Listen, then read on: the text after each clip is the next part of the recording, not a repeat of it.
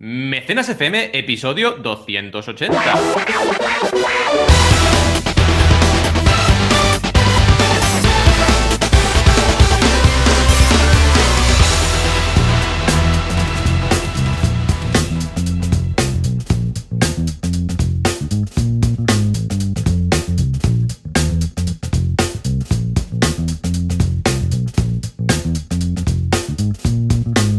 Bienvenidos y bienvenidas una semana más a Mecenas FM, el podcast donde hablamos de crowdfunding. Esta semana también con muchas ganas, porque hemos hecho un pequeño descanso. Ya sabéis que cada tanto hacemos un pequeño Kit Kat, lo necesitamos, tenemos familia, estas cosas. A veces hay problemas técnicos, también ocurre, pero volvemos aquí. Siempre hay una fidelidad. Eh, bueno, es así. Tenemos ganas de hablar con vosotros, tenemos ganas de compartir, compartir un poco todo y también tenemos ganas de hablar entre nosotros, que también sabéis que antes del mecenas hay un premecenas donde arreglamos un poco el mundo entre los dos. ¿Y quiénes somos estos dos? Pues Joan Boluda, consultor de marketing online y director de la Academia Online para Emprendedores, boluda.com y mucho más, porque es un multimega mm, emprendedor. Y yo, que soy Valentía Concia, que también soy emprendedor y consultor de crowdfunding en banaco.com con V12. ¿Cómo estamos, Joan? ¿Bien esta semana? ¿Ha pintado bien? ¿No? Hola, ¿qué tal? Sí, súper bien, súper contento, súper todo. Eh, ojo porque ha sido la semana previa a montar la maratón, que de hecho ahora, dentro de un ratito a las 10, en Twitch haré el directo para el tema de la maratón, para el tema de los juguetes, navideña, o sea que súper bien. Una semana muy llena de consultorías, una semana también un poco rara en cuanto a confinamientos, que de momento confinados no estamos, pero tampoco podemos salir de nuestros respectivos pueblos o ciudades, ¿eh? municipios. Sí, sí, estamos mm. ahí, que sí, que no. Ah, porque, bueno, como todos sabíamos, pues hay rebrotes, entonces para evitar confinamientos, lo mejor es, quedarse en casa, no hacer demasiados mm, inventos estos días y esperando a ver qué tal, cómo, cómo va evolucionando la situación covídica. Madre mía, ¿quién nos hubiera dicho hace un año que estaríamos eh, con mascarillas, que estaríamos por la calle ah, con, con, las restricciones? parece, parece que fue Vamos, mm, hace años ya que estamos con pues esto y nada, no hace ni un año, o sea... Mira, justo hablaba de esto el otro día eh, y tienes toda la razón, o sea, parece que sea, eh, que llevemos 10 años así, porque yo creo que también ha sido un año Como psicológicamente ¿eh? claro. duro, complicado y, ostras, parece que, llevamos mucho tiempo confinados. Y justo lo hablaba con mi suegro, creo que fue, que le decía, oye, es que hace un año atrás todavía, no habíamos, todavía no había pasado nada. Es que el, virus ni existía. Ni existía. nadie se había comido ningún murciélago. exacto, exacto. Y dices, ¿pero qué dices? Si parece que llevemos 10 años aquí en casa encerrados. Sí, sí, totalmente de acuerdo. En fin, la verdad es que semanita divertida. Yo también he tenido muchas consultorías, ahora te contaba. El mercado este año ha fluctuado bastante. Pensad también que, lo decíamos con Joan al principio, el crowdfunding todavía es un mercado incipiente, tiene 10, 11 años de, vida mercado como tal, ¿vale? El crowdfunding como estrategia o como táctica lleva más años, ya lo sabéis. Eh, estamos hablando del año 2009, eh, nacimiento de Kickstarter, y del año 1996, nacimiento del crowdfunding como, como estrategia, ¿no? Pero, muy importante esto, eh, este año ahora empieza a repuntar. O sea, hay bastantes eh, campañas nuevas, hay bastantes eh, lanzamientos y esto es interesante. En plataformas también se ha notado. Kickstarter ha estado muchos meses eh, bordeando los 3.000 proyectos activos, incluso por debajo. Y esto es poco para ella. Y ahora está otra vez entre 3.500 y 4.000. Así que sí que se ha notado, se ha notado y, está repuntando. Así que yo he tenido una semana también llena de consultorías, con también formaciones en directo. Preparando cursos, porque en el IBS estoy de ah, profe en un máster. Sí, también en el ISABA, así que bastante intenso. Y con NTJ y Mecenas FM, pues emitiendo esta semana por fin. Y bien, intenso, intenso a tope. Y también un poco contemos novedades de las plataformas, ¿no? En, en baraco.com tenéis novedades como, cada semana. ¿Mm? Y tenemos dos cursos nuevos que ahora están justo pasando el Ecuador. Tenemos, recordad, el curso de la guía del creador cuarta entrega de seis y el curso para crear tu propia plataforma, que lo lleva Alberto González. Y en este caso, en el curso, esta semana habéis tenido la clase número 6, que es cumpliendo la regla 30-90-100 con la guía y con el ejercicio de la guía. Y tres ejemplos, de los cuales hay dos en directo y en vivo, porque ahora mismo tengo tres campañas activas y la semana que viene empiezan dos más, ya os lo decía, estábamos otra vez caminando hacia las 10 activas. Y en el caso de plataforma, Alberto nos explicaba el MPV para tu plataforma de crowdfunding propia, el mínimo producto viable. Así que dos clases interesantes, echadle un vistazo porque son, son chulas. Pues mira, ¿Y tú qué yo tal? por mi parte tengo el curso de Analytics avanzado, que Oh. lo hemos hecho desde cero porque Analytics ha cambiado muchísimo. Hemos añadido todas las novedades de Analytics y es un pedazo de curso de Pablo Moratinos, que es una persona, vamos, con la que coincido plenamente cuando hacemos los análisis, que claro, es difícil encontrar a alguien que encaje con tu forma de pensar, pero en este caso coincidimos plenamente siempre. Y vamos a ver cómo sacarle el máximo partido a Google Analytics, que, hey, no vale solamente pillar el código, copiarlo, pegarlo y dejarlo a la web, sino que luego, aparte Oh. de esto, tenemos que analizarlo, tenemos que ver qué son las cosas positivas, cuáles son las cosas negativas de nuestra página web, de nuestro proyecto. Y es más, aún más te diría, incluso deberíamos tomar acción en función de eso, porque si no hacemos las tres cosas, instalarlo, Sí, sí. analizarlo y tomar acciones en función de los resultados, pues mira, no hagamos ninguna. Porque realmente instalar el código de Analytics para no mirarlo, que eh, yo me atrevería a decir que el 90% de la gente lo instala y ahí queda. De vez en cuando, ay, a ver Analytics, a ver cómo vamos, y entran y miran, ¿vale? Y ya está. Ah, a ver, cierto es que los primeros días estás mirando siempre, ¿eh? Porque te hace gracia. Pero luego queda ahí como abandonado. Y lo sé porque en muchas ocasiones luego cuando ah, entra un cliente y le digo, vale, pásame acceso a Analytics, me dice, uy, espera, que no me acuerdo cómo entrar, no sé la cuenta, no puedo no sé qué. Claro, es, ostras, es que a veces incluso se ha llegado a perder alguna cuenta. Recuerdo un caso Ostras, muy sonado, fuerte. sí, sí, que lo tenían instalado, pero no se acordaban ni qué cuenta, ni qué mail, ni nada, y no pudimos, nunca, en, en ningún momento pudimos llegar a conectar. Decían que si el webmaster la había puesto, que si no sé qué, que si no se acordaban. Bueno, total, que tuvimos que crear uno desde cero. Bueno, pues ya te digo, la gente l- lo deja instalado y no lo mira. O los que lo miran, lo miran y dicen, pues vamos mejor, pues vamos peor. Y ahí se queda, ¿vale? No, Sí, sí. la idea es revisarlo, utilizarlo y a partir de aquí tomar acciones en función de lo que vemos. Y esto es precisamente lo que se hace en este, en este curso. Muy chulo. ¿eh? Esto que comentas, tienes toda la razón, porque yo creo que estamos emborrachados de herramientas. Ay, sí, y lo que sí. debes hacer es que la herramienta que tú usas Total. te sirva en tu semana, cada semana la uses y, y tenga un, in- Si un no la interés usas- para tu negocio y profundices en ella. Eh. Porque a veces parece que, oh, tengo Analytics, tengo tal, tengo cual. Sí, bueno, pero lo que tú decías, si no lo usas y no tomas acciones en base a los resultados o el diagnóstico que sales de- sale de ahí, ¿de qué te sirve? O sea, ¿para qué? Totalmente. Totalmente. En fin, veremos qué. Pues nada, Valentí, si te parece... Bueno, aparte, momento friki, que sí que tenemos un- Sí. una cuota, ah, estoy encantado con Genshin Impact. Muy, muy Sí, encantado. yo también Estoy dándole y estoy preparándome también, ya, ya lo sabes, para Hyrule Warriors. Sí, Eh, que llega no me, de no me he descargado la demo porque, bueno, el juego me lo voy a comprar igual y, y quiero tener la experiencia completa, ¿no? Sí, yo Pero igual. estoy entrenando, jugando al Breath of the Wild para entrenar un poco movimientos. Me han dicho, la gente que lo ha probado la demo, que hay caída, ¿vale? De, de frame por segundo, que hay alguna cosita que no les ha acabado de Mm, gustar. Yo es que prefiero ya ni- no empezar. Yo prefiero bueno. lo que dices tú. Cuando esté ya lo definitivo, Sí. Pues ya para adelante. Ya comentaremos. El 20 de noviembre, esa semana que es, el 20 es un, es un viernes, el 21 que es sábado, ya comentaremos en mecenas cuál ha sido la experiencia, primera experiencia con el juego, si te parece. Sí, sí, sí, por supuesto. tengo ganas, tengo ganas. Y Genshin Impact me lo recomendaste tú y también Yo, me ha parecido es que- excepcional. Oh, es, es lo que he descubierto aquí. Bueno, he descubierto lo que me han pasado y tal, ¿no? No es Sí, que sí. lo haya descubierto yo, pero es una mina. O sea, mm, eso sí. En ningún momento tengo interés en pasarme este juego, porque es, Oh. es infinito. O sea, si Breath of the Wild más o menos es, es, mm, es largo, para entendernos, Genshin Impact es, es infinito. O sea, infinito porque es que hay tantas cosas que se pueden hacer, que se... mm, O sea... mm, pff, las principales diferencias con Breath of the Wild, que hay muchas, pero uno, que tiene todo lo del un RPG, o sea, como tal, o sea, tienes que tienes millones de, de cosas que puedes comprar, no solamente de, de recetas, luego puedes hacer craft con materiales, o sea, crafting con materiales, luego eh, cada vendedor tiene cientos de objetos, no es como Breath of the sí, Wild, sí. que tienes, bueno, pues estas comidas, esto no sé qué, puedes hacer recetas. No, aquí las combinaciones son infinitas, nunca sabes lo que tienes que comprar, ¿vale?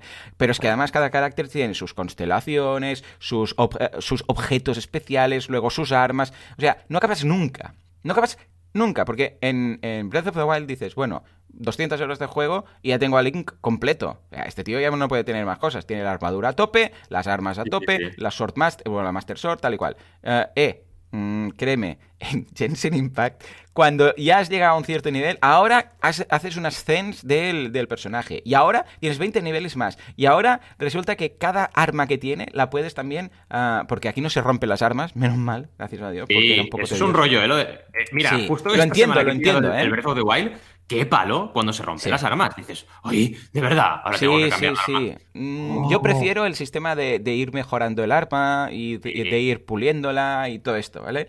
Y además que, no sé, parece que lo disfrutas más, ¿no? Pero es que además hay los retos de cada, del día. Hay también quests que, puntuales que se, que se acaban. Hay los o sea, es infinito. Es un juego que me gusta en el sentido que ya no tengo, uh, que esto es lo que me pasa con los juegos, que te lo quieres acabar, ¿no? Pero ya Sí. no tengo prisa porque es tan infinito, es tan, Me mola. es tan, Sí. o sea, extenso que ya digo, no, voy a jugar un rato cada día y punto. Y además, como la experiencia de juego es muy chula, porque recuerda mucho a Breath of the Wild, es, ¿sabes qué? Voy a jugar, pero por la experiencia de jugar. Y que me Mm. guíe el juego. Tú vas al juego y le dices, a ver, vas a lo que hago yo habitualmente, claro, como a medida que vas avanzando por el juego, a la que hablas con alguien, ya te encarga algo.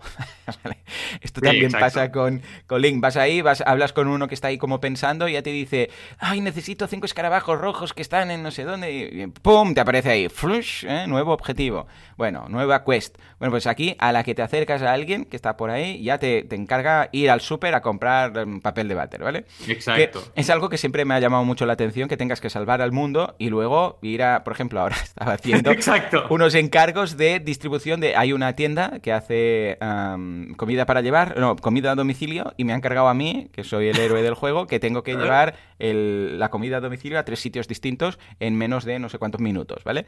Bueno, pues siempre me ha llamado, me ha llamado la atención que tengas que salvar el mundo y ayudar a hacer las tareas del hogar a, la- a los personajes Sí, sí, secundarios. sí, sí, totalmente de acuerdo. Pero bueno, aparte del surrealismo, eh, pues nada, pillo yo el apartado de quests y digo, va, quest que tenga. Empiezo con los que acaban, porque hay algunos que es- tienes un tiempo limitado, y dedico un rato a jugar, a desconectar y a ir por ese mundo porque disfrutas. Claro, Sí. yo lo he puesto en la pantalla grande porque lo he conectado con el PC.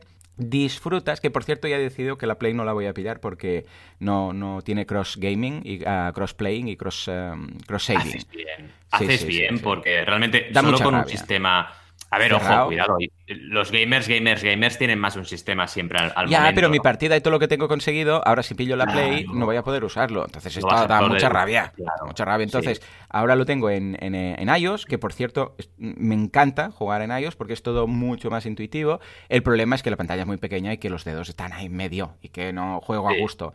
Ah, pero cuando digo, va, ahora voy a disfrutar un poco la tele, mm, conecto el PC y sigo jugando, ¿eh? Y es perfecto el crossplaying, el cross-saving, o sea, se conserva todo. Estoy en ese punto de la montaña, en un ladito, no sé qué, y cuando lo abro en PC, está ahí. Y cuando acabo de hacer no sé qué, está en, en otro sitio. Bueno, pues me encanta. En Sería un sentido, puntazo, pero un puntazo. eh. A ti ya te da igual, pero a mí sería un puntazo que me sacasen en Switch el juego con crossplaying. Mm. Oh, entonces sería ideal. Sí, sí, sí, no, yo, yo ya firmo, ¿eh? Sí, sí, yo Ojalá. también me encantaría, ojalá. Ojalá. Pero al ser Nintendo. oh, no ya, sé. ya, sí, Nintendo. en Es como lo de la Play. Con la Play pasa lo mismo. Con la Play que dice, no, no, aquí tú tienes tu personaje y, tu cuenta. Y en la eh, yo me da a mí que va a ser muy raro que hagan un, un cross-saving. in- que- Porque claro, eh, Nintendo Online ya tienes un Nintendo Online, no sé qué. Y yo ya llevo bastantes horas de juego como para ahora empezar de, de nuevo. No, no lo veo. Bueno, que has buscado la solución del PC, que creo que es muy correcta. Sí, así, sí, sí. grande, Ya está, el- lo tengo ahí detrás de la, de la tele, ni lo veo, y ya está, ¿sabes? Lo que sí de vez en cuando se oye el, el ventilador en ciertos momentos, de- Sí. empieza y dices, uy, aquí los gráficos cómo van, ¿no? Pero bueno, en todo caso, a malas, si en el futuro dices, hostia, se ha quedado pequeño, pillas otro ordenador, y no, no pasa Sí. nada, o sea, pillas uno más potente, una semitorre o lo que quieras. Yo estoy usando un portátil, ¿eh? Porque a veces, de vez en cuando, no siempre, pero me lo quiero llevar a la oficina, porque también Claro. lo estoy usando para temas de la Oculus, con lo que, mira, es más cómodo tenerlo así. Pero si está fijo, te pillas una semitorre solamente para esto. Pero es un portátil, es un juego que, que, que vale comprar, que vale la pena comprar una Sí. consola o vale la pena comprar es que es muy bonito, jugar. es muy estilo manga también para que la gente Sí. se sitúe, pero es muy bonito. Tiene con muchos personajes. Pero es eso, es infinito. Porque, o sea, no vale decir, Sí, quiero todo al máximo. No. Porque, porque es imposible. Porque, claro, ya tengo ahora como siete personajes, ¿vale? O sea, si tengo que solamente aumentar el, el, mm, level up, o sea, hacer el- la subida de nivel de todos, hacer el ascense de todos, de todas las armas Sí. que tienen, de todos los objetos que tienen. O sea, es que es imposible. Es que no se puede. Y además hay las dudas iniciales de cuando juegas de eh, ¿a qué dedico los recursos? ¿Aumentar esto o esto? Que sabes que vas a pringar, porque eh, cuando llevas tres, yo sé, 300 horas de juego, dices, hostia, pero es que ¿por qué, ¿por qué gasté estos recursos en esto que no estoy usando? Exacto, y no lo otro.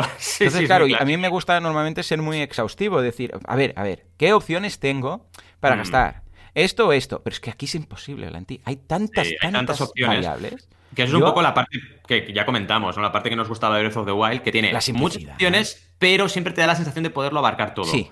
Aquí, no, aquí yo me pierdo. Yo me pierdo. Que si las gemas, que las, subgemas de no sé qué, que si los amiibo, amebo, no sé qué, que si los tal. Y dice, vale, ¿quieres esto? Necesitas este recurso. Pero con este otro recurso puedes comprar estos mini recursos, que con muchos mini recursos tienes este recurso y con, este recurso puedes comprar este. Sí, sí. Y hay una. Es, es, o sea, ya hay cosas que ya no entiendo. Es que no las entiendo. Pero me dice, ¿quieres usar esto? Le digo, sí. Y ya está. y entiendo que voy mejorando. O sea, hay un punto en el cual ya es que no. Y ahora las constelaciones, ahora no sé qué. O sea, el RPG siempre se me ha hecho demasiado. Pero este tiene algo que es que la experiencia de juego es muy bonita. Y como tal digo, ¿sabes qué? Me dejo guiar y se acabó. Ya no quiero saber qué, tengo que hacer. Es que ya no quiero saberlo. Ahora el otro día se me activó porque llegué al nivel 16 de aventura y se me activó el multiplayer. ¿Vale? Y ahora cuando tienes multiplayer, tú puedes hacer party con, otras personas que están conectadas en ese momento oh. online. Y de vez en cuando tú estás jugando y te aparece ahí un request y te dice, fulanito, 300, um, hmm. ah, un 300 Alex, un 315, quiere mm, participar contigo. Y ahora aún estoy, mira, no, de momento estoy diciendo que no a todo el mundo, porque quiero disfrutar, entenderlo bien, ir avanzando y meterle horas de, desconexión, ¿no? Y habrá algún momento en el cual pues me anime a hacer cosas online, ¿no? Pero ya te digo, brutal, brutal. Eso sí, una cosa que tiene, muy curiosa, que es que no es como Breath of the Wild, que puedes ir donde te dé la gana, sino que hay ciertas áreas que cuando intentas ir no te deja. Pero no te deja de un modo un poco absurdo. Te dice, salta ahí, hay como un campo de fuerza, o te dice el personaje que te acompaña, no sé qué mon, Parimon, Mersimon, Mersimon, bueno, no me acuerdo.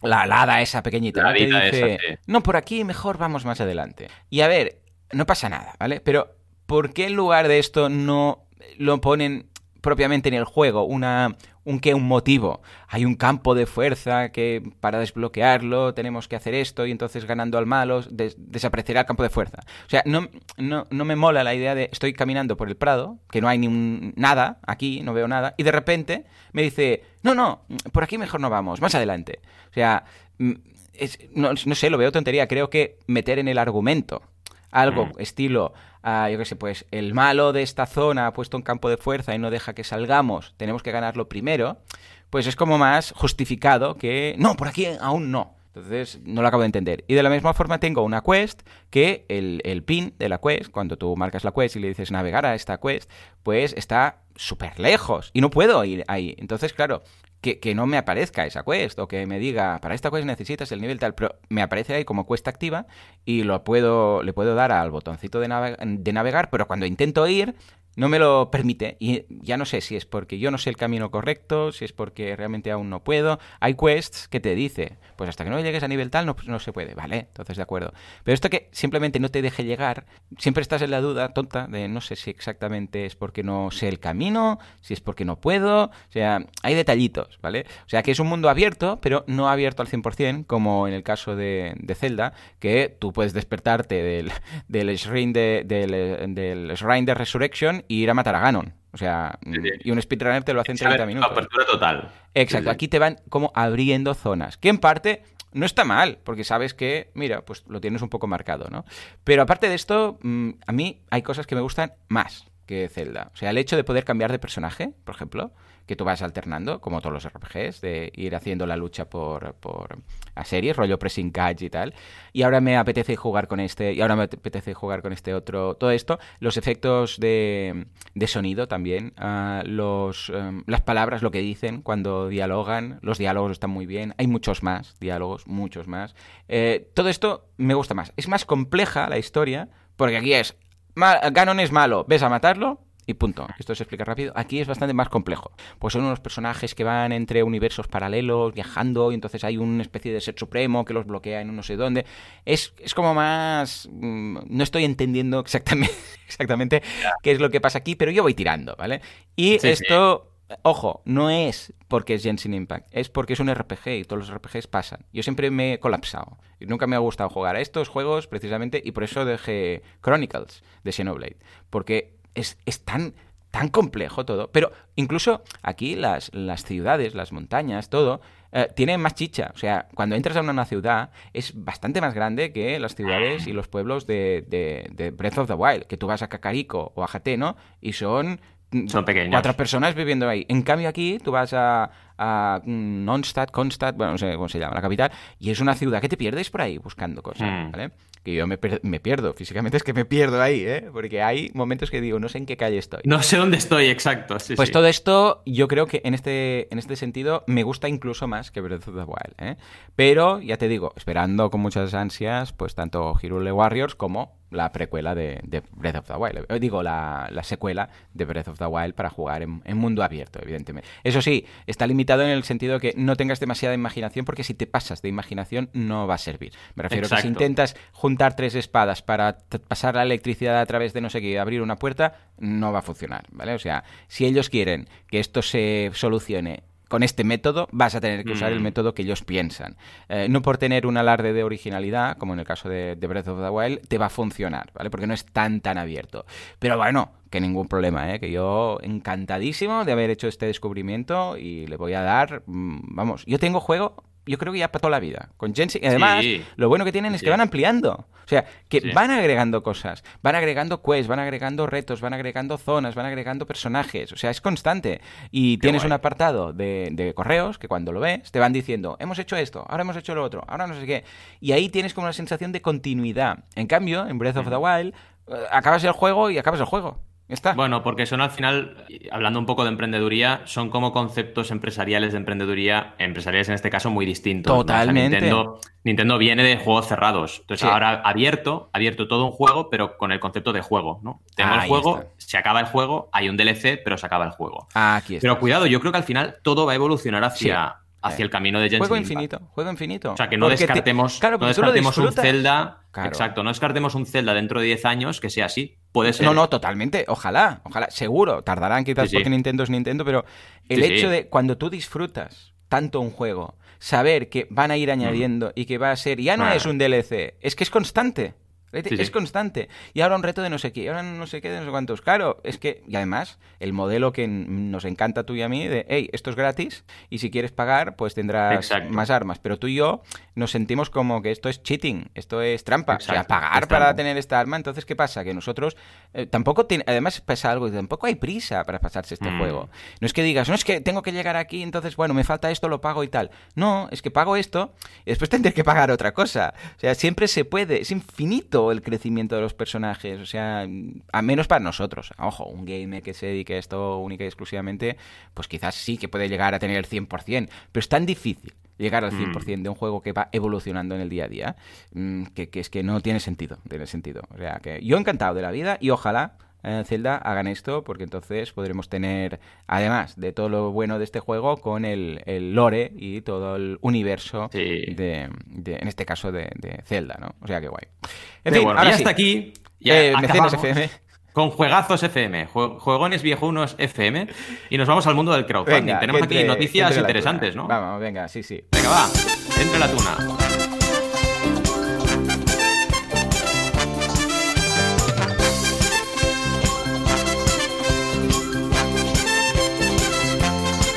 Venga, empezamos con Tropic Field, explicada a fondo. Oh, qué historia más bonita que hay detrás de estas zapatillas.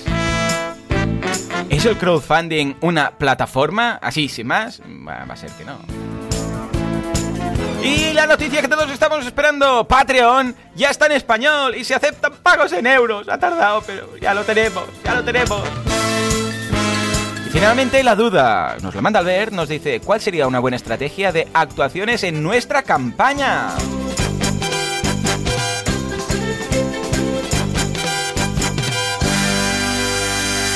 Oh yeah, oh yeah, Qué te bueno. digo algo, te digo algo. Lo de Patreon, que me hace ilusión, mira, ya la meto aquí, porque ya abrimos con esta.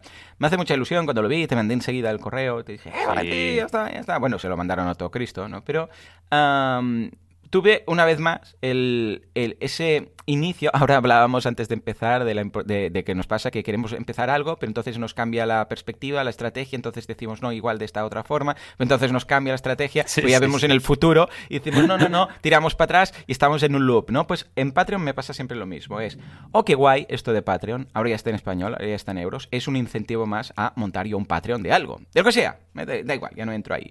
Y entonces es cuando digo, ya, pero es que yo me lo puedo montar en un membership. O sea, cada vez que mm. pienso, hey, vamos a montar esto en Patreon, porque añaden una opción, porque ahora lo traducen, porque no sé qué, siempre acabo diciendo, pero es que me, monto un membership y es lo mismo. Porque Patreon cada vez el tema de la discoverability de, creadores es más difícil. O sea, Patreon, mm. recuerdo que al principio era muy parecido a las, a las plataformas de crowdfunding que llegas, ves ahí una página con todo de creadores. Ahora ya no. Patreon para encontrar algo Tienes que saber a quién estás buscando o tiene que ser uno de los destacados que de vez en cuando colocan en la home. Pero es muy difícil encontrar, navegar proyectos, buscar cosas. Súper difícil. Muy ¿eh? difícil. Súper difícil. Ahora lo han enfocado al, al, creador, no lo han enfocado. Patreon ya hace mucho que han dicho, esta web no está enfocada al mecenas, está enfocada al mm. creador. Y cuando llegue aquí alguien, que es el del que vivimos, ¿vale? El creador. Y el creador ya, ya, hará, un ya hará spam de su landing. Y ahí la landing mm. va a ser la suya. Porque fíjate que es muy difícil explorar. ¿eh? Antes teníamos ahí, vamos, campañas a mansalva, como en Berkami. Tú vas a Berkami o Kickstarter y ahí ves campañas y campañas y campañas. En cambio, Patreon ha dicho, no, no, no, esto es para los creadores. Pero es que en el fondo te digo una cosa, es mm. una, para mí, ¿eh? es un enfoque de plataforma más honesto que otros, porque mm. en realidad siempre es así el crowdfunding. O sea, si no te lo trabajas tú desde tu campaña, ya lo sabemos en mecenas lo hemos hablado tropecientas veces, ¿no? Si no trabajas tú tu campaña, no va a haber un resultado correcto. Yo creo que Patreon en ese sentido lo está haciendo muy bien. Es más honesto, pero claro, precisamente esta honestidad es. Pero, para esto ya me monto yo un membership. Y además que el tema de la usabilidad de Patreon para el mecenas no está bien planteada. No, Punto. no, en eso estoy de la razón. Está Aquí al final la clave es la de siempre, es, ostras, Patreon, ¿vas a ofrecer cosas de valor o no? Porque, por ejemplo, los tres pricing que tienen, que el otro día lo comentamos, que se han equivocado en la traducción, han puesto asesoramiento. en lugar de asesoramiento han puesto asesoramiento sin la A, ¿no? Porque es lo que te decía yo, que viene de seso, ¿eh? Es el asesoramiento pero básicamente eh, te ofrecen teóricamente un asesoramiento en el plan em, premium, ¿no? El plan más, más caro que tienen, que es un porcentaje del 12% de lo que recaudas, ¿no? Pero claro, ¿qué asesoramiento? O sea, realmente, ¿qué es un asesoramiento como el mío? Que estoy ahí ocho sesiones, más el WhatsApp, más mails, más... lo dudo, lo dudo muchísimo, ¿no? Entonces, ah, está ahí como atrapada en el medio. Ya veremos hacia dónde evoluciona. Pero no, no, seguro que coincide, ¿eh? seguro, ah, seguro que va creciendo y que funciona y tal, pero a mí es que mm. nunca me ha llegado a convencer porque digo, ostras, es que esto lo monto yo y además lo monto como yo quiero mostrarlo. Claro. Porque es que las páginas de, los creadores ahora están muy mal planteadas. Es que no están bien planteadas. ¿Que les convierte? Bueno, seguro, si no, no sería así. Pero es que hay tantas formas de hacerlo mejor. Entonces, claro, a mí ya, como esto ya me cruje de entrada, pues, pues dejo, es igual. Digo, cualquier cosa que quiera montar, lo, monto en forma de membership. En, en media mañana me monto mi Restrict Content Pro, lo ofrezco ahí y ya está, ¿vale? Y es una pena porque la, herramienta como tal me gusta, pero claro, de ahí a pagar un 5, bueno, el que paga el 5 poco tiene, como mínimo te vas al 8, si quieres cuatro eh, músicas. Te vas al 8. O al 12 dices, bueno, pues es un tipo de producto para un tipo de persona que pues, le encaja ahí o que no tiene ni idea que existen los memberships, ¿eh? Porque yo, creo que estoy seguro que la gente que tiene Patreon, si supiera que se puede montar un Restrict Content Pro o con un plugin gratuito su WordPress y tenerlo a su antojo y tener los mails de las personas y tener solamente un 1 un, y pico por ciento de comisión en lugar de un 5, un 8, un 12 y muchos dirían, escucha, pues monto yo, hay mucha gente que tiene miles y millones de seguidores en YouTube que tiene un Patreon ahí medio muerto de asco de 300 personas que estoy seguro que si montaran su membership lo podrían petar muy fuerte. ¿eh? Pero Esa es otra. desconocimiento. Esa es otra, porque luego el esfuerzo que tienes que dedicar tú para mover a Patreon es un esfuerzo que no va a tu web. y ahí tienes implicaciones negativas a nivel de SEO. Yo, de hecho, fijaos, esta semana, y ya lo sabes también porque en el pre-mecenas lo hemos comentado, me estaba planteando hacer un Patreon. De hecho, en el último vídeo que hice de videoblog lo enseñaba, enseñaba un poco lo que estaba diseñando. Sobre todo por un tema de lo que dices tú, curiosidad de, ser creador en la plataforma, ¿no? Que es algo que siempre me ocurre, claro, como consultor, después de haber llevado tantas campañas, me, pica la curiosidad. Había un motivo, evidentemente, de investigación, pero luego me he dado cuenta, primero, que en el panel lo puedo investigar todo sin estrenar la campaña, porque al final he llegado al punto máximo ya de configuración y lo tengo todo hecho, todo, absolutamente, ¿no? Mm. Y lo que no, lo sé por los clientes que tienen campaña activa. Entonces, al final dices, eh, vale la pena porque tienes que plantearte eso. Es, oye, tengo banaco.com. Entonces, yo lo que quiero es visitas a banaco.com. Y es lo que acabaré generando. Lo que ocurre, y esto es lo que le digo a los clientes, eh, es que todo depende de cuáles sean tus prioridades en cada momento. Y si tú realmente en tu web tienes un poco tu casa, ¿de acuerdo? Ahí está un poco la clave, porque yo nunca le recomiendo a un cliente no hacerse un membership eh, si no veo que realmente en ese momento estratégico de su negocio eh, lo que más le sale a cuenta e, e, es, eso, ¿no? Decir, no hagas tu membership, ve a Patreon. Si es al revés, lo comento también, evidentemente. Y recomiendo tus cursos, recomiendo que la gente se monte un membership. Pero hay veces en determinados perfiles de creadores que sí tiene sentido hacer un Patreon.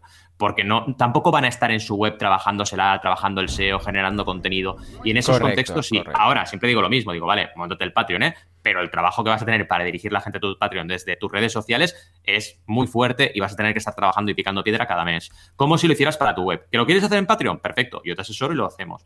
y, si decides hacerlo en tu web, pues enfócalo todo hacia allí también, ¿no? O sea, crea contenido en tu web, no solo es mm, mi membership y ya está. O sea, crea todo el contenido en tu web, dirige desde las redes sociales a tu web, lo de siempre, ¿no? Son un poco dos caminos Mm, que claro, para ti, para mí, está muy claro, porque mm. tenemos el conocimiento y tenemos también la, digamos, la necesidad de generar tráfico hacia nuestra web, porque ahí tenemos toda la conversión. Entonces, claro, no tiene mucho sentido. Para nuestros clientes, depende. Es un poco lo que decías tú. Totalmente. A ver, ya te digo, estoy contento por eso, ¿eh? que haya entrado porque claro, esto ayudará mucho uh, no solamente a creadores, sino también a clientes tuyos que podían tener un Patreon y ahora de repente pueden ofrecerlo todo en dólares, y ahí digo en euros y en español, ¿no? Lo que pasa es que, claro, siempre hay ese punto de, pero montate un membership y esto lo tienes todo igual, ¿sabes? Sí, lo único que, que pierdes, hmm. que lo puedes hacer en membership, obviamente, ¿eh? pero lo único que pierdes son las configuraciones por defecto de crowdfunding que tiene Patreon, que te las tienes que montar tú en tu membership, que lo puedes hacer perfectamente bien, pero que no es tan fácil como mm, monto eh, un plugin y, pongo los niveles de precio, ¿no? Que es, por ejemplo, lo de los objetivos, lo del contenido, em, lo del contenido cerrado, etcétera, ¿no? Un poco el feed. Pero vaya, mm. lo puedes hacer, evidentemente. O sea, dedicando horas a tu membership o contratando a gente que te haga membership, lo puedes hacer todo. Todo lo que tiene Patreon lo puedes hacer en tu web, sin duda. Sí, señor. En fin, pues nada, aquí queda nuestro punto de vista de Patreon. Buenas noticias, pero una vez más, mm, pensemos bien que el crowdfunding en casa es futuro, para mí. O sea, yo sigo pensando que el crowdfunding en página web propia tiene mucho más sentido. A no ser que, bueno, pues realmente digas, es que no quiero porque no quiero lidiar con todo el tema técnico, o que la plataforma te ofrezca algo que digas, hostia, que esto realmente mm, marca la diferencia, porque me va a mm. solucionar el tema de las facturas y de los impuestos, no sé qué, no sé cuántos. Pero claro, ahora una plataforma, ah, de momento no conozco ninguna que te solucione todo el tema de las facturas. ¿eh? No, tú es que y yo... Perdona, perdona. Uy, has abierto un melón ahora, Joan, que el episodio nos va a durar horas. ¿Cuántas facturas tuvimos que emitir manualmente con las campañas? Sí, sí, pero es que. En cambio, yo lo, monto esto en mi membership site y las facturas van saliendo solas. Totalmente, totalmente. Claro, di, di, lo del melón. No, digo que Patreon la está, o sea, la está liando en negativo queriendo ayudar. Porque Patreon lo que hace, no te lo pierdas, es te cobra el IVA, ¿vale? Hmm. Y lo ingresa. O sea, es como si tuvieras un cobrador del IVA que le cobra automáticamente el IVA a todos tus mecenas. ¿Qué ocurre aquí?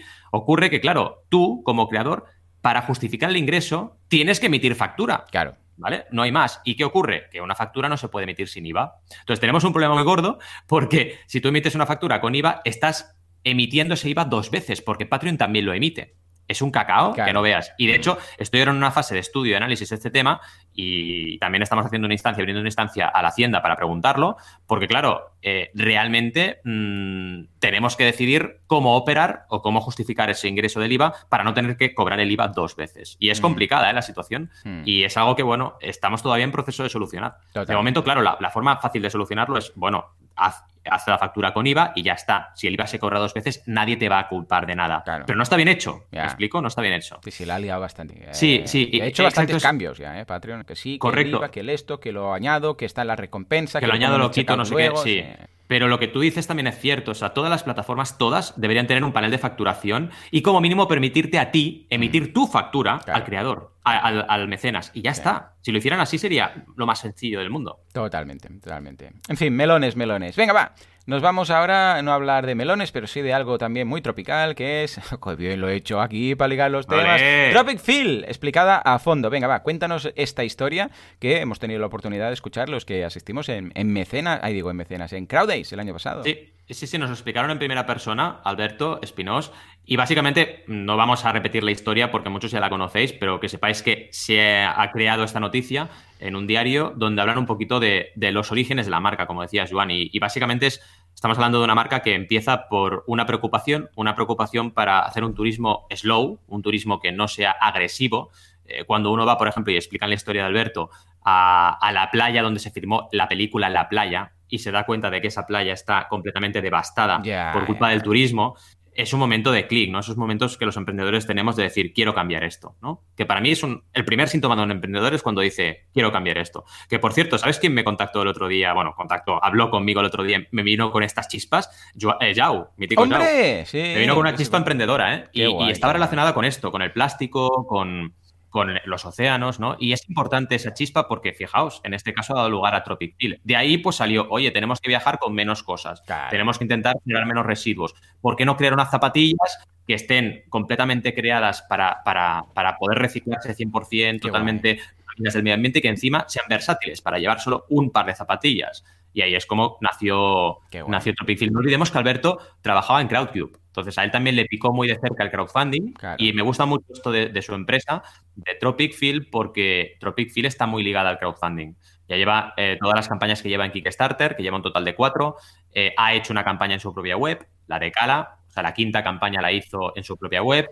Y está realmente siempre comentando, y la última campaña lo han hecho, la de Shell, que han vuelto a Kickstarter, que ellos crean productos para su audiencia y su audiencia, sus fans, sus seguidores, su comunidad, crean esos productos con ellos. Cosa que yo coincido 100% con él, es para mí de lo más bonito del crowdfunding. Y es muy interesante que, el enfoque de esta última campaña de Shell, que por cierto es una mochila, sea precisamente ese, de hemos creado una mochila con nuestra audiencia, con nuestra comunidad y ahora la ponemos para que sea una realidad. Y por cierto, ya han superado el millón de euros recaudados. O súper bien. Qué guay, qué guay. Muy bien, pues venga, vamos a ver si uh, Tropic sigue eh, con esa tendencia, con esas novedades y siempre fiel a, los principios de la marca, eh, que nos contaban en este caso en, los crowdays que han participado. Venga, va, y ahora nos vamos a la plataforma del crowdfunding. Sí. Esto simplemente, chicos, es que cuando, y chicas, cuando recibimos un, una noticia así la comentamos en plan ya cachondeo, ¿no? Porque nos hace mucha gracia que en diariolibre.com ponen crowdfunding, la plataforma millennial para financiar las cosas sociales. Y ese ya de este entrada ya te ponen guardia, ¿eh? sí, o sea, este titular, pero, pero ¿dónde va? ¿Dónde viene? ¿Qué, es? ¿Qué significa, no? ¿El crowdfunding es una plataforma? No, porque es millennial. Yo no soy millennial y soy consultor de crowdfunding, o sea, no, no, no sé, o sea, una cosa muy rara, ¿no? Y simplemente eso, que, que, a ver, la noticia en sí, pues bueno, está bien, habla del crowdfunding, pero el tema es, eh, muchas veces ocurre esto, ¿no? Que se empieza a tocar el crowdfunding y no se profundiza. Y es un poco una lanza que queremos romper a favor de, los diarios que sí que se informan y que sí que nos contactan a los profesionales para hablar de crowdfunding y no solo poner su opinión, que está súper bien, también contar con gente que lleva años en el sector y que ya puede hablar con un poco de criterio, porque si no la gente se lía. O sea, hay tanta gente que no conoce lo que es el crowdfunding que cuando veo esto me da miedo, porque dices, ¿cuánta gente va a leer esto? Y se va a pensar que crowdfunding es otra cosa distinta, ¿no? Eh, y vaya, da, da un poquito de miedo. Y por cierto, es de República Dominicana este diario y tengo que hacer una un apunte, que es que en Latinoamérica, yo ahora con YouTube, que voy creciendo, ya voy, estoy en 3.300 seguidores y tal, eh, cada vez tengo más seguidores de allí y oye, mmm, mucha emprendeduría, muchas ganas de hacer cosas y muchas ganas de espero crear plataformas allí, porque es lo que les hace falta. Claro que sí, claro que sí. Pues venga, desde aquí un abrazo y ánimo en este sector que está en crecimiento en todos los países, básicamente. Y ahora sí nos vamos a la duda de Albert, que nos dice, ¿cuál sería una buena estrategia de actualizaciones en nuestra campaña? Yo diría Depende, allí en mayúsculas y grande, ¿no? Pero venga, Valentía, a ver si puedes concretar un poco. ¿De qué depende? Yo al final siempre marco mínimos y máximos. Por ejemplo, yo en mi campaña propia y tú en la tuya, Telita, fuimos a máximos, ¿no? Hicimos eh. un montón de actualizaciones. Yo casi actualicé cada día mi campaña. Mm. Estuve de lunes a viernes actualizando y el fin de semana, entre comillas, descansaba, ¿no? Pero yo como mínimo, mínimo, mínimo, haría una por semana. Y en este caso, Albert, te diría que vais cortos. Está bien la campaña, lleváis 28.000 euros de un objetivo de 10.000. Es un, lo decimos, eh, se llama Kibus Pet Care y es un comedero para perros inteligente, ¿vale? Los perros también son inteligentes, ¿eh? pero el comedero también. y va distribuyendo la comida de forma inteligente. Pero vaya, para no hablar de la campaña, llevan solo una actualización. Pues llevan muchos días ya de campaña y solamente una actualización. Entonces, yo aquí le metería más caña a eso. Tenéis todavía 13 días y creo que es importante que la comunidad vaya recibiendo un poquito más de información por vuestra parte. Llegasteis al 100% en tres horas, hicisteis la actualización, genial, pero cuidado con este punto. Y cuidado también en post-campaña, ¿eh? No, cometáis el error de, vale, ya he recaudado, esto lo tengo que entregar, espera que os lo miro, cuando es la entrega prevista? En junio 2021, y ala, hasta el veranito que viene no digo nada. Cuidado, ¿eh? No, Porque la no, gente, claro. primero, te lo va a reclamar. Segundo, en comentarios puede comentar todo el mundo y te puede poner verde en púrpura. Mm. Así que cuidadito porque, porque la gente, si no les mantienes informados, se, se enfadan, ¿no? Para mí es eso, mínimo una a la semana. Y ahora que vais un poquito flojitos, pues si, si podéis meterle un poco más de caña. En la, en la recta final, si podéis hacer dos por semana, os lo recomiendo. Para mantener a la gente informada, es que Mm. pensad en ello, pensad en que la gente que os ha contribuido, que en este caso ya lleváis 161 mecenas, esperan que hagáis eso. No, tampoco hace falta spamearles con, con- con- con una locura, ¿no? Pero si aportáis valor, y esto es importante, cantidad con calidad, siempre. Yo hacía una por día de lunes a viernes, pero cada día estaba compartiendo recursos para las campañas que, que eran mis clientes, porque al final mi campaña era para hacer una guía para hacer campañas, o sea que todo era muy meta y tenía sentido. Aportad valor e intentad meterle un poco más de caña a la regularidad. ¿Cómo lo sí, ves? señor, lo veo, vamos, coincidimos plenamente y escucha, mm, depende, es como si alguien me dijera, ¿cómo hago una campaña de, bueno, una campaña, un, sí, una campaña de- para lanzar un producto? Eh, es que claro, depende, depende del producto, depende del caso, depende del objetivo, depende de la gente, pero sí que coincidimos que un mínimo de cuatro, yo creo que es un mínimo muy bajo, pero sí cuatro, porque también dependerá de cuándo lo has conseguido, si lo has conseguido antes, después, eh, a la que a la que consigas el 100%, pues ahí tienes que rápidamente decir algo, si vas a crear más objetivos empleados o no, pero sí, sí, yo creo que mm, un mínimo de uno a la semana, un máximo quizás de uno al día, mm, coincide, vamos, para el nora- el 90% quizás del- de los casos, pero analizar bien cada caso, porque cada uno es distinto y, y si hay 100%. que comunicar, y eso sí, cuando acaba la campaña, como dice Valentín, no acaban las actualizaciones. ¿eh? Entonces, eh, no nos olvidemos de todo el mundo, sino todo lo contrario. Debemos seguir escribiendo, que para eso se puede, ¿eh? con la campaña cerrada, seguir notificando. En fin, venga, va, ahora sí, es el momento de las campañas de cada uno. Empecemos con la de Valentín. ¿Qué nos traes? Pues mira, eh, os traemos una campaña que nos comparten directamente a través del correo nos ha llegado. Es una campaña de Santa Cruz de Tenerife Hmm. y nos ha parecido interesante porque está creada en una plataforma de, creada por CrowdAns, que CrowdAns eh, es de Ángel González, de Universo Crowdfunding, que lo sepáis, que básicamente lo que hacen es crear plataformas para diferentes colectivos. Y es interesante porque este colectivo se llama VoxLab y Mm. si entráis veréis que la plataforma eh, es distinta a todas las que más o menos habéis ido viendo en Mecenas FM. Tiene su rollo diferencial porque básicamente CrowdDance, que es la empresa que se dedica a montar estas plataformas, lo que busca es adaptar un poquito cada plataforma a cada cliente, ¿de acuerdo? Es un poco, viene, viene bastante relacionado con lo que hablábamos antes. Las comunidades que ya, que ya tienen fuerza intentan montar sus propias plataformas y esto ya empieza a ocurrir.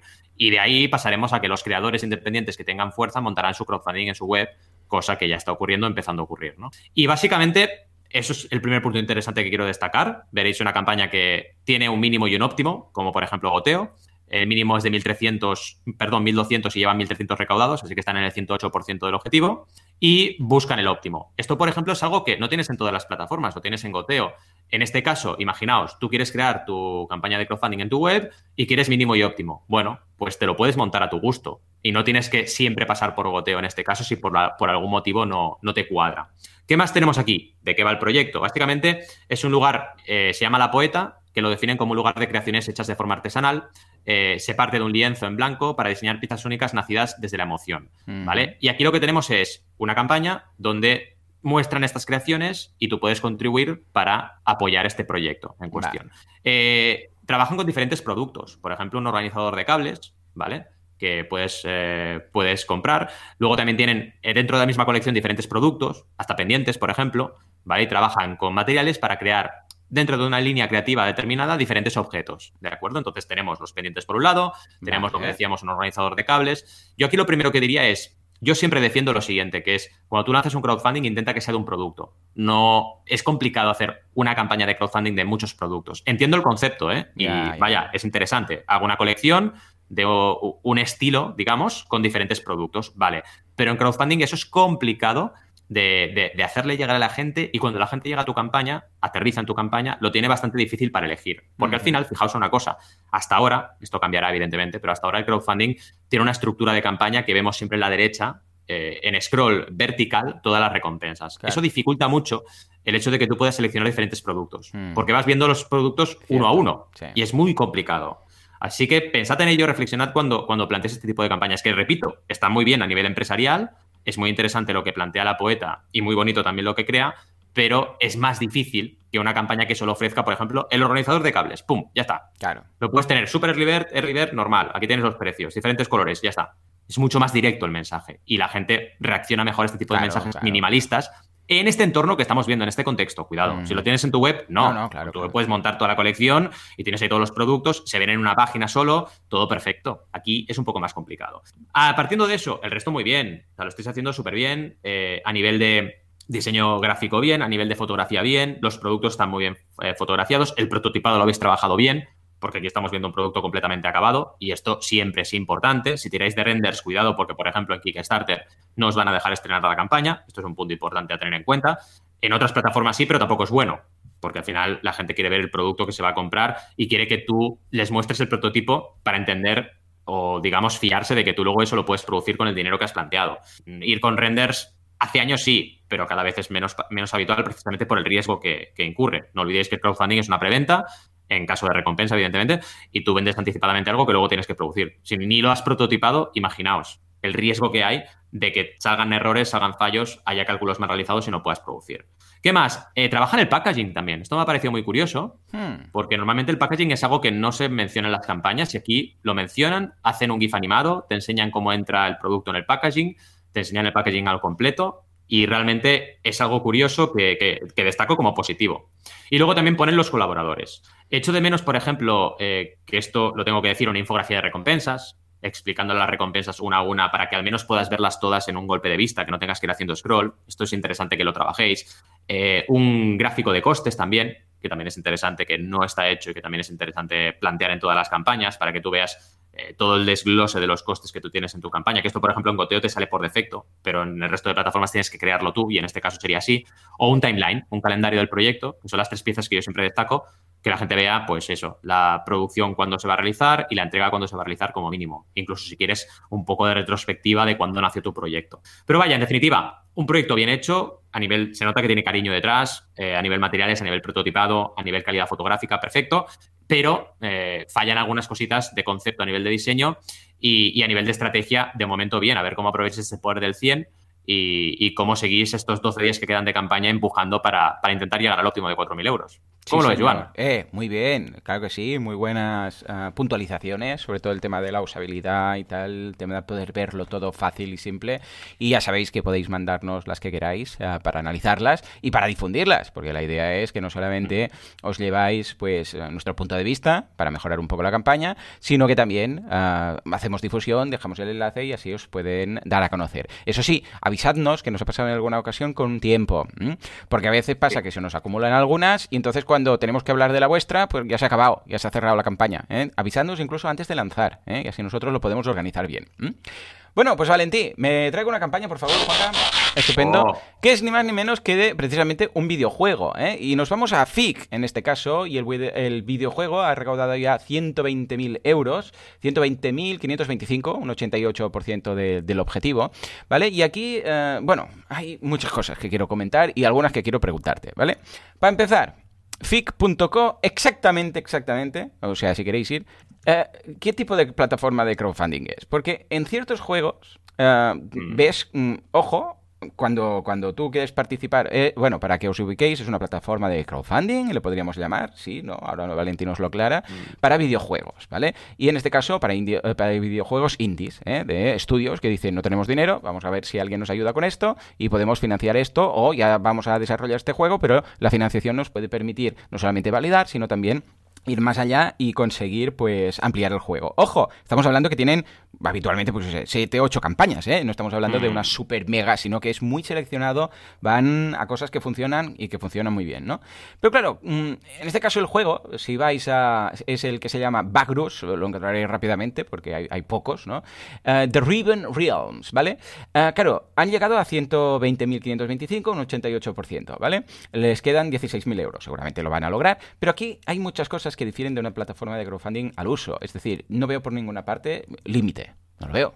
¿Vale? No hay límite de tiempo. No, no, no, veo que diga. Ah, bueno, aparte que no me dice, pero esto es un simple cálculo, el objetivo porque no me lo dice como tal, em, tengo que hacer la suma yo ¿eh? y decir, bueno, pues a ver, 120 y pico mil y quedan 16 mil, pues será 330 y tal mil. Y hay el porcentaje. Bueno, aparte de esto, tampoco hay días, no dice que quedan tantos días, sino que entiendo que entonces no hay días como tal. Y por otro lado, eh, en lugar de participar o mecenas o algo, te dice añadir al carrito. O sea, add to cart. ¿Vale? Eh, y comprar una early version of the game, ¿vale? Esto también es como pero entonces, ¿cómo va? Mm, ¿Lo estáis desarrollando? ¿No tenéis una versión? ¿Estoy comprando un juego que luego lo estoy ah, no está no está acabado, pero entonces lo tengo y puedo financiar? O sea, me surgen muchas muchas dudas. Pero ojo, estamos hablando de 120 mil eh, dólares, ¿vale? Pero ojo, que cuando tú entras, ahí y os dejo también el, otro enlace a fic.co, hay varias cosas más que te dicen. Por, por un lado te dicen, ojo, que Big, te dice Big News, FIC, que es la plataforma, se une con Republic, que yo no tengo ni idea de qué es Republic, pero por lo que se ve esto es una movida muy importante, ¿vale? Debe ser algo también en el mundillo del crowdfunding o del diseño de videojuegos, a saber tú si Valentín nos lo aclara, pero en todo caso, em, algo que me ha llamado mucho la atención es que puedes no solamente comprar este prejuego, porque ya no sé si estoy comprando una versión del juego, porque, ojo, eh, cuando vayáis a la campaña, esta de, de concretamente, veréis que hay varias recompensas. O sea, te dice, eh, por ejemplo, de 25 dólares, tienes Mutant uh, Cutthroat with Steam, no sé qué, Access Key. O sea, te dan una Access Key para jugar a un tipo de juego que están 46 de 250, o sea que incluso está limitada. Otra de 49, Demonic Mercenary, no sé qué, incluye ciertas recompensas que tú tienes en el juego en función de la recompensa que, que pillas. Todo es acceso, por lo que entiendo, al juego, pero la key que te dan, pues te permite tener o personajes o armas o cosas distintas, ¿de acuerdo? Que no tiene un, en el caso de, un, de una recompensa inferior. Pero ojo, que hay una recompensa de 7.500 eh, dólares. Ojo, ¿eh? 7.500. Y dice que incluye todo y además un diseño, no sé qué. Ya, aquí ya me, ya me pierdo, porque realmente ya no sé. Porque todas estas recompensas pone añadir al carrito. O sea, mm. no dice nada de días. Entiendo que si yo ahora compro algo aquí, me lo cargan al momento, me dan una licencia y yo puedo hacer algo con esta licencia, ¿vale? Pero es que si esto no fuera ya bastante mind-blowing, resulta que te dicen en la home de FIC que, aparte de todo lo que he comentado, que puedes dice Support Independent Creators y dice Fans Back Campaigns. Hasta aquí, ¿vale? Era un backer, ¿de acuerdo? Uh, to get exclusive rewards, o sea, para tener las recompensas. Hasta aquí todo bien. Pero ojo, or invest to earn return from sales. O sea, y aquí, y aquí esto ya es la hostia, te dicen que tú puedes... Sí, sí, porque hasta ahora ya era todo bastante distinto. Y ahora además me dicen que pueda invertir. Pero esto no es crowdfunding de inversión. Bueno, pues hay otro enlace, ya os digo, del juego Pillars of Eternity 2, Deadfire, todo muy fashion, e 4.407.000 euros 598, ¿vale? O sea, 4.407.598 euros, ¿vale? De, ojo, Aquí sí que tenemos un objetivo, porque ya os digo, ya, aquí es cuando yo me pierdo, de 1.100.000. Ahí, de, sí, exacto, de 1.100.000 euros. O sea que aquí, por otro lado, resulta que sí, que nos dice que, se puede, que hemos conseguido un 400%, pero que esto se podía, aquí en este caso se podía invertir ah, ya, ya me pierdo. Hay un punto que ya digo, pero exactamente, invierto, no invierto, y entonces ahí hay una landing que te dice que sí, que tú puedes invertir y que luego tienes una parte de las ventas. Y me pregunto yo mil cosas, estas ventas, ¿dónde se hacen? ¿Se venden en, en fic.co? ¿Quién lo controla? ¿Quién sabe que realmente no me están timando y las ventas de este juego luego no, no, me, no me pasan las que son realmente? O sea, mil dudas. porque tenía pendiente el tema de fic.co, porque lo habíamos ya comentado aquí en alguna ocasión, pero está, buscando campaña esta semana he dicho, voy a buscar algo más que no sea el típico Kickstarter, Indiegogo, no sé qué. Y fic.co me ha llamado mucho la atención porque no tiene nada que ver con las campañas de crowdfunding normales, pero tiene muchas cosas que ver con, las, con el crowdfunding al uso. Con lo que esperaba este sábado como agua de mayo para que Valentí pusiera un poco de orden a todas estas dudas que tengo. Valentí, te paso ahí la, pelota. Varias cosas, ¿vale? Eh, vamos ahora a hacer unas pinceladas, pero también para que el episodio no nos dure tres horas y media. Claro, claro. Eh, lo que me gustaría es, traer un monográfico, ¿vale? Entonces voy a empezar a investigar sobre ello. Veréis pinceladas si queréis en YouTube porque iré lanzando algún vídeo, pero mi idea es, si te parece bien, Joan, ya que me lanzas la pelota, la recojo, vale. Eh, preparar un monográfico y de aquí unas semanas hacer un monográfico potente solo de videojuegos, que además os encanta el mundo. Sí, es todo el mundo. Y, y, otras cosas de, videojuegos en crowdfunding que puede ser muy interesante. Y hacemos una escaleta, la preparamos Sí, y vamos sí, tú y sí, yo metiendo cositas que nos interesen y lo comentamos todo. De entrada, respondiendo un poco a tus dudas, si vamos a los orígenes, muchas quedarán respondidas ya, porque los orígenes de, de Peak.co eh, tienen una figura importantísima que es Brian Fargo, ¿vale? Brian Fargo es un peso pesado de los videojuegos. Mm, estamos hablando de una persona que, que es productora, que es programadora, que es ejecutivo en el sector, eh, que está relacionada con Exile Entertainment, ¿vale? empresas muy potentes del mundo de los videojuegos. Entonces, FIC, ¿por qué, ¿por qué nace y qué necesidad responde? FIC es, vale, Kickstarter hace campañas de preventas, perfecto. Nosotros queremos hacer dos cosas a la vez. Y así empezó, ¿eh? Queremos Mm. hacer la pre-sale del juego, pero inversión. ¿Por Ujú. qué? Porque está creada ya desde la perspectiva de emprendedores que tienen una trayectoria muy bestia en el sector y que además, en los videojuegos, y que además invierten en proyectos, en Claro. empresas fuertes de inversión. Así que siempre ha tenido este doble, es una plataforma Vale. híbrida. Algo que en, en Europa no había ni, ni, ni, ni- salido. nah. Es decir, en Europa pensad que cuando nació, eh, cuando nació en el 2015 FIC, eh, no se podía hacer un crowdfunding híbrido así al uso. Claro. De hecho, lo único que permitían era que una plataforma de inversión tuviera alguna recompensa. Es decir, que, por ejemplo, Kokoro, que hace bragas, si hace su campaña, puede meter bragas como, Claro, como recompensa claro, su campaña. pero ya está. Y de hecho, la ley europea, eh, digamos la jurisprudencia general europea, prohíbe que una de recompensas haga inversión. Lo prohíbe directamente, ¿no? En cambio, en América las cosas son distintas. Y, y FIC siempre ha sido así, siempre ha sido una híbrida. Entonces tú puedes invertir, y antes era más claro. Ahora, es normal que estés liado, Joan, porque la ha liado parada con su, con su landing, porque no se entiende nada, ¿vale? Bueno, es un antes era más caos. claro. Antes entrabas en una campaña y era o inviertes o, o, pre- o pre-order. Y todas Vale. eran igual. Ahora no. Ahora hay algunas que solo inviertes, otras Sí, que solo sí. son pre-order. Han quitado los días, que dices, bueno, entonces, ¿qué pasa aquí? 88% eterno, o sea, ¿qué pasa aquí, no? Es todo muy confuso. Yo creo que están experimentando y tiran mucho de inversión. Seamos Mm. conscientes que tiran mucho de inversión. Así como en Kickstarter hay muchos juegos que tiran de, de reward, de pre-order, aquí tiran mucho de inversión. Y de ahí viene lo de Republic, que era tu duda. Porque Hmm. Republic básicamente lo que es es un private investing, ¿vale? Vale. O sea, son Ujú. inversores. Los que han hecho, oye, Republic me interesa meterme con FIC, hacer inversión específica en videojuegos. Y por eso han hecho el partner. Vale. Y tienes un enlace con Republic, que es republic.co barra FIC, donde solo hay videojuegos de Mm. FIC. Así que está muy, muy claro ¿no? Lo- el enfoque de esta plataforma. Ujú. Eh, puedes hacer más dos cosas, por supuesto. Tienes la fuerza de la inversión y si tú quieres comprar juegos o hacer una pre-order o jugar a futuro, eh, comprar y jugar a futuro, lo puedes hacer. Pero sí que es verdad que con tantas cosas que hacen, es un poco como Indiegogo, ¿no? Hacen tantas cosas que no se entiende lo que hacen. Claro. Y creo que aquí tienen que mejorar mucho eh, el aterrizaje y la landing. Y de ahí también podemos, podemos hablar de cómo, de cómo mejoraríamos este, este aspecto, ¿no? Pero Mm. vaya, vamos a ir hablando de, de videojuegos y Sí, y sí, sí, prepáralo porque da mucho de sí y hay muchas Sí. posibilidades y es un tipo de crowdfunding nicho que vemos que está funcionando muy bien. O sea, el crowdfunding de los videojuegos es brutal, con lo que es normal que aparezcan plataformas eh, nicho de esta temática, porque claro, pueden ofrecer cosas más personalizadas para este tipo de creadores. Es la gracia, ¿no? Y aquí es cuando quizás sí que tendrá sentido pues hacer un tipo de campaña en una plataforma, ¿no? A no ser que quieras montártelo estilo Citizen, entonces ya, bueno, entonces ya te lo montas en tu Sí. web y te haces lo que te da la gana. Total.